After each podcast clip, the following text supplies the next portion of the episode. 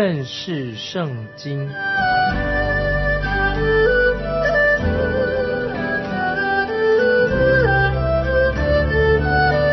认识上帝的话，把上帝的话带到全世界。本节目是由认识圣经机构和环球广播电台联合制作，欢迎收听。亲爱的听众朋友，你好，欢迎收听认识圣经，我是麦基牧师。我们要看《四师记》这一卷书。《士师记》的书名是来自里面有十二位男的士师，一位是女的士师。在约书亚去世到沙穆尔出现的这段期间，这些士师们担任了以色列士师的职分。《士师记》这卷书是在后来由君王治国的时期才完成的。《四世纪》当中有一句，听众朋友要注意，这句话就是那时以色列中没有王。这句话一共出现了四次。那时以色列中没有王，那么我们推测这卷书《四世纪》可能是沙穆尔写的，但是却没有人真正知道谁是作者。这些事实自己本身都是个人都很有限啊，每个人都有他们的缺陷，有不足的地方，但他们在全能的神带领之下，这些士师们都成为变成他们的优势。他们不像摩西、约书亚一样有领导国家的能力，但是他们成为神手中的器皿。所以《四世纪》所记载的都是片段的，局限在以色列国的某一个地区的这些事实。《四世纪》的主题可以说都是指向以色列人，他们一再的悖逆，以及神怎样奇妙的用他的奇妙恩典来建立、建造他们的信仰、信心。在斯可福圣经的修订版。为四世纪做了一个很贴切的一个标题，这个标题是什么呢？是挫折与拯救。那这件书也强调的失望。当以色列子民带着盼望跟期待进到应许之地了，那么以色列人他们曾经在埃及受苦，得到神的拯救，他们又在旷野漂流了四十年的生活，现在进到迦南地之后也打仗得胜了，他们已经经历过神的大能，神的引导。所以我们会预期说，他们应当能够活出比较高品质的信仰生活和得胜的生命吧。但是事实却没有，以色列人没有这样做，他们仍然是很不光彩的，跌倒的，一次一次又失败的。但是四世纪给了我们印证了一个历史的真理，这个真理是什么呢？就是箴言第十四章三十四节所说的。箴言十四章三十四节说。公义使邦国高举，罪恶是人民的羞辱。公义使邦国高举，罪恶是人民的羞辱。箴言十四章三十四节。按照历史的时间来说，四世纪是记载了约书亚去世一直到撒母耳之间的历史。撒母耳可以说是最后的一位士师，而且他又是第一位先知。四世纪填补了约书亚到君王治国的期间的一个过渡期。约书亚去世之后，就再没有人接他的班，像他自己接摩西的班一样。这是以色列人进入迦南地之后的神权治国的一个试验的时期。那么第二个重点，我们可以从四世纪里面看到，在道德的层面来说，这段时间以色列百姓的道德严重的堕落了，他们离弃了他们肉眼看不见的真神。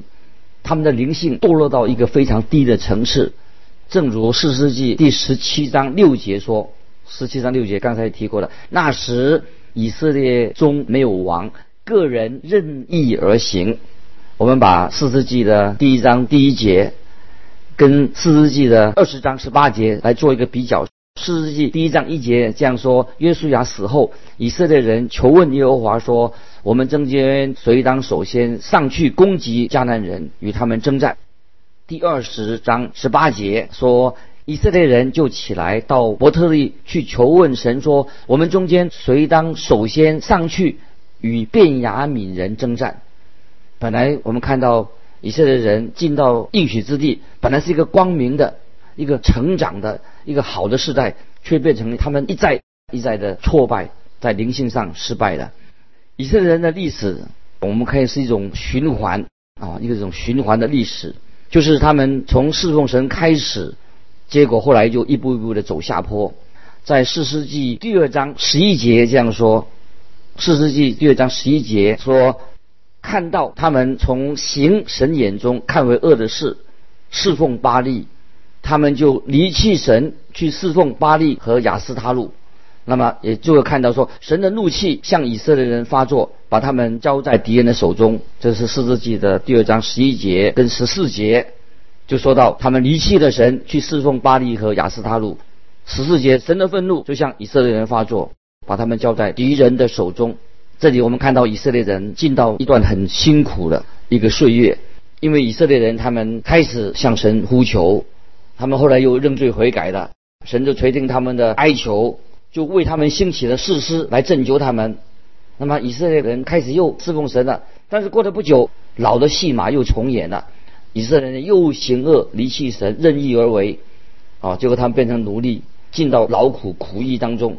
接着他们又向神呼求，结果神就为他们兴起誓师，神就保守他们。那么以色列国他又开始侍奉神了，就一直这样的循环。我们可以说圣经当中所记载的这种循环。到今天仍然还在，那么就是所谓的历史会重演。在以赛亚书，以赛亚书一开始就说明啊，这是历史的一种教训，历史上的所告诉我们的。以赛亚就列出一个国家的兴衰的三个步骤。那么这个国家为什么会败亡？就是开始在灵性上背叛神，接下来道德也败坏沦丧了，再接下来政治就脱序了。这是每个国家的兴衰的一个状态。从古至今，一个国家的败亡都是经过这三个步骤，在历史上就是按照这样的一个程序。一个国家在道德沦丧的时候，他就不可能躲过政治上、经济上接下来的衰败。一个国家开始道德败坏的时候、腐败的时候，就是他的存亡关头。看看那个时候是否归向神，在属灵方面有一个觉醒复兴，来克服这些败坏。或者他们继续存轮，就导致了国家的灭亡。这是我们听众朋友要了解，这是历史的一个教训。从四世纪的第一章就提到十二个支派的九个支派，那么这九个支派都没有按照神的吩咐来做，也没有把迦南人他们敌人彻底的赶出去。那么虽然没有提到另外三个支派，就是流变支派、以撒迦支派和迦德支派，没有提到他们。可是他们大概跟那个九个支派也是半斤八两，是差不多的，一样的失败。每一个支派他们都面对一些敌人，以色列人从来没有全国同心的来对待某一个仇敌。在第三节我们就看出这些支派的弱点到底在哪里。那时犹大这个支派就向西面求援，要他们帮助他们处理他们境内的状况。现在我们看四世纪一章一节，约书亚死后。以色列人求问耶和华说：“我们中间谁当首先去攻击迦南人，与他们征战？”这是每一个支派的软弱，从第一节就可以看得出来。第一节这里说“去”啊，从“去”这个字就显露出来了。他们求问神该怎么样对付迦南人，谁该先去？由于以色列人当初他们自己没有将迦南人全数的赶出去，如今。迦南人已经在这个地图上已经生根也立业的，一直到了扫罗和大卫王的统治的时代、王国的时代，迦南人已经像一根刺啊，芒刺在背，常常使大卫王跟扫罗王国家有很困难，坐立不安。现在我们看四世纪第一章的二节，耶和华说：“犹大当先上去，我已将那地交在他手中。”那么我们知道迦南人是以色列人的头号的敌人。接着我们看第三节，犹大对他哥哥西面说：“请你同我到研究所得之地去，好与迦南人征战。以后我也同你到你所研究所得之地去。”于是西面与他同去。我们在表面上看来，犹大跟西面好像他们有一个很好的合作开始，也的确他们这样合作了，这样合作。但是，这是表明一种软弱的标记。为什么呢？因为犹太犹大支派他没有理由向其他的支派向他们求帮助，来除去地上的迦南人。他们可以直接靠着神的帮助来解决问题。这样一来，以色列人就永远没有办法彻底的除灭地上的迦南人。接着我们看第四节，犹大就上去，耶和华将迦南人和比利洗人交在他们手中，他们在比色击杀了一万人。听众朋友，你可能以为这一首诗歌或者这一次得到胜利了，得胜利以后，犹大支派应当就相信神会把产业交在他们手中。接着我们看九到十一节，后来犹大人下去与驻山地、南地和高原的迦南人征战，犹大人去攻击。驻西部人的迦南人杀了四塞亚西曼达买希伯伦，从前名叫基列亚巴，他们从那里去攻击底壁的居民。底壁从前名叫基列西佛，底壁啊，这个地方底壁是迦南人的文化中心，又名书城。我个人猜想，他们的图书馆大概设立在这里。接着我们看十二十三节，加勒说。谁能攻打基列西佛，将城夺取，我就把我女儿亚莎给他为妻。加勒兄弟基纳斯的儿子阿托涅夺取的那城，加勒就把女儿亚莎给他为妻。这里我们看到以色列人先攻下了山区，占据了一段时间，也很久了。从山区到海岸线之间。的山脚下，一直是以色列人跟迦南人啊作战的一个战场。当以色列民在应许之地安顿之后，安顿好之后，迦南地的偶像的诱惑从来就没有间断过。迦南人他们所信的那些偶像是一个非常低劣的一种宗教。以色列人很快就陷入拜偶像跟叛逆的网罗当中。不论是谁拿下这个城啊，这里说了。就有奖赏，这个奖赏是加勒的女儿亚莎，厄托涅，可能是加勒的亲戚，就是加勒的女婿，厄托涅，他就成为了一位士师，是因为他跟加勒的关系，在那个时代做这个士师，哈，内举不避亲，可能已经很盛行了。如果他是别人的女婿，可能他不一定能够担当这个祭祀的，得不到。这个祭司的职分，那今天我们以为说也有很多人哦，身身居要职，不是靠自己的能力，是靠关系、靠人脉呃得来的啊。接着我们看二十一节，卞雅敏没有赶出住耶路撒冷的耶布斯人，耶布斯人仍在耶路撒冷，便与卞雅敏人同住，直到今日。所以这里就讲到他们的啊失败，直到今日，就讲到四世纪，直到今日就是那个时代的一个写照。接着看二十七到三十节，马拉西没有赶出博善和属博善乡村的居民，他那和属他那乡村的居民，多尔和属多尔乡村的居民，以伯年和属以伯年乡村的居民，米吉多。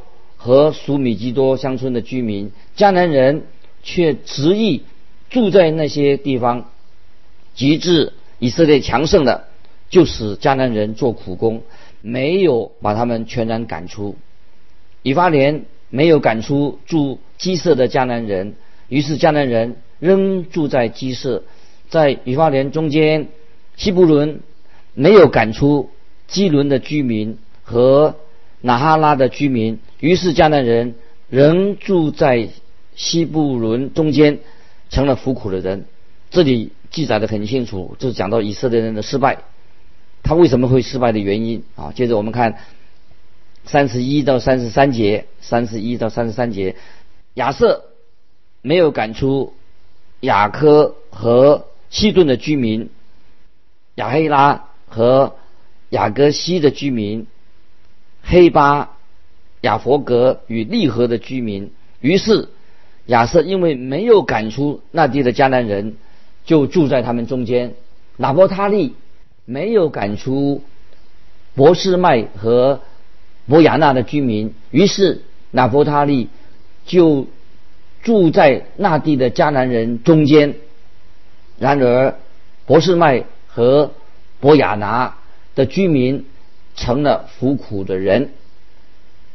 亚摩利人怎么样？后来把蛋赶进山里。接着我们来看三十四节，亚摩利人强迫蛋人住在山地，不容他们下到平原。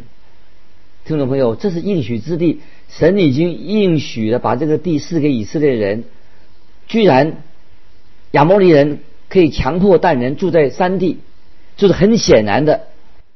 没有一个支派能够得到神所赏赐的地之地，这是简直是不可思议，也是太悲哀的。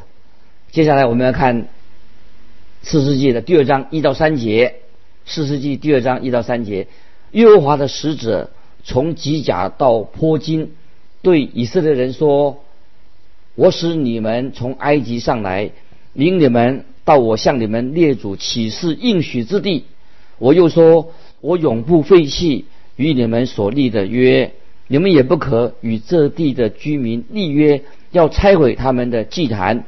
你们竟没有听从我的话，为何这样行呢？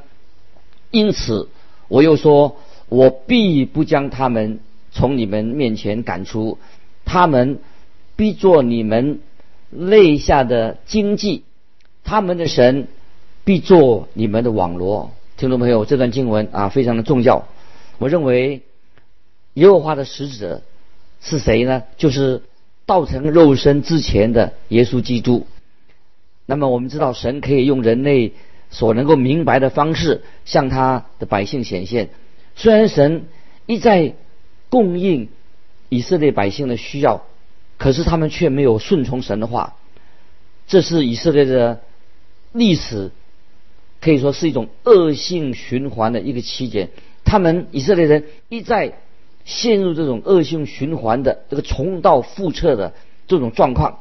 这是什么状况呢？就是他们以色列人离弃了神了，他们犯罪，那么他们就做了仇敌的苦役。后来呢，他们又转向归向神，认罪悔改，神就兴起事事来拯救他们，让他们又回归来顺服神。接着我们看第十六节，耶和华兴起士师，士师就拯救他们，脱离抢夺他们人的手。每当以色列国人跌到谷底的时候，神就兴起一位士师来拯救他们。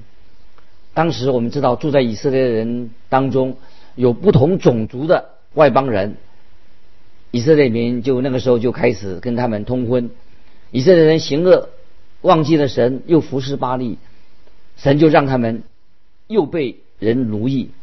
那么我们看见神就兴起了第一位士师俄托涅来拯救以色列人，他成为士师里面的啊第一位啊，他他的资格是什么呢？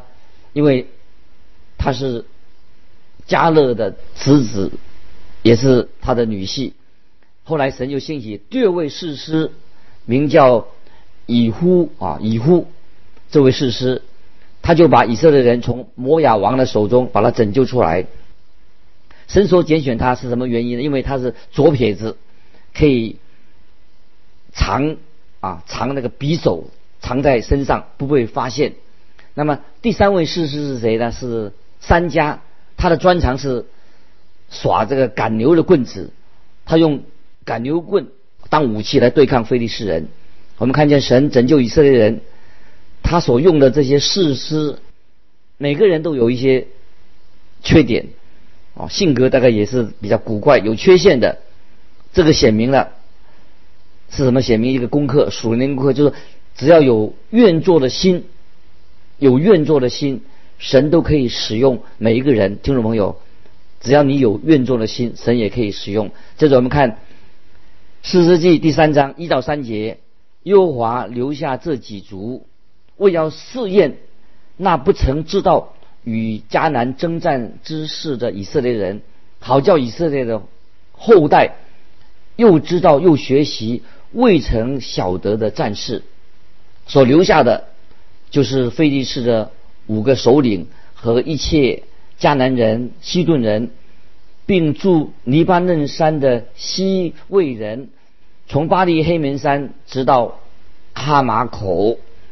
这里看见神虽然严止的严格的禁止，可是我们知道以色列人还是跟外邦人通婚，借着通婚，外邦人的那些不好的信仰已经渗入了所有的支派。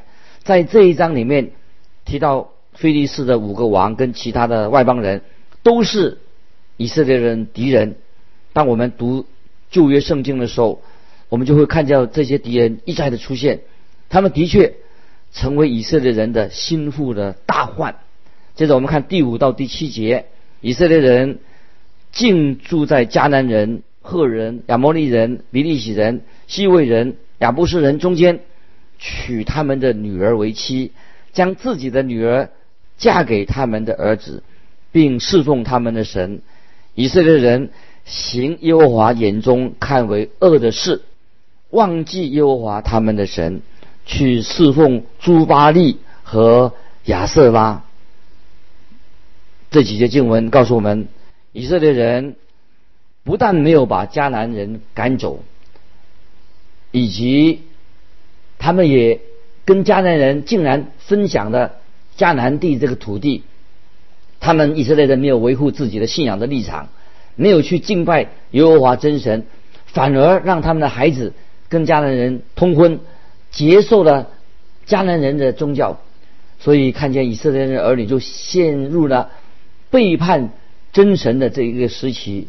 接着我们看第三章第八节，所以耶和华的怒气向以色列人发作，就把他们交在美索不达米王古山利萨田手中。以色列人服侍古沙利。萨田八年，我们看到以色列人因为跟迦南人混在一起拜偶像，作为他们自己带来的惩罚，神就让以色列人被奴役有八年之久。接着我们看第九节，以色列人呼求耶和华的时候，耶和华就为他们兴起一位拯救者救他们，就是加勒兄弟的基纳斯的儿子俄陀涅。这里我们看到，神仍然对他所拣选的百姓，满有恩典、慈爱跟怜悯。当以色列人向神呼求的时候，神就兴起了俄托涅这个人，成为第一位士师来救他们。接着我们看第三章的第十、十一节，耶和华的灵降在他身上，他就做了以色列的士师，出去征战。耶和华将美索不达米亚王。古山利萨田交在他手中，他便胜了古山利萨田。于是国中太平四十年。基纳斯的儿子俄托涅死了。那么俄托涅是士师当中比较好的一位士师，圣经并没有提到他的短处。这位士师将百姓从古山利萨田手中拯救出来，他不过是一个普通的人啊，不是一个特别有能力的人。他却成为了以色列的领袖，不是因为他的才能出众，而是他是加勒的侄子，也是加勒的女婿的身份。听众朋友，我们看到神所使用的人，使用的这些事师，常常出乎我们意料之外。说不定今天神会使用你，成为他的仆人使女。所有的事师，他们都是小人物，没有一个是出身很特别的。神用了一些很普通的人，正是因为他们是很普通的人。所以神才要使用他们，所以我们看见神的灵、神的灵、神的大能降临在他们身上，他就可以将以色列的人从被受压制当中拯救出来。虽然俄托涅他是一个普通的人、平凡的人，却是神使用他，使一个很平凡的生命活出了一个非常有意义的人生。听众朋友，今天我深信神也能够使用我们每一位听众朋友。虽然我们是很平凡的人，神可以把你的生命、我的生命变成了非常精彩、非常有意义。巴不得我们听众朋友看四世纪的时候啊，知道神也要使用我们成为他的器皿。虽然我们很普通，我们没有什么大的学问，但是只要神都同在，我们的生命就变成不平凡，可以活出一个侍奉神的人生。愿神祝福你，我们下次再见。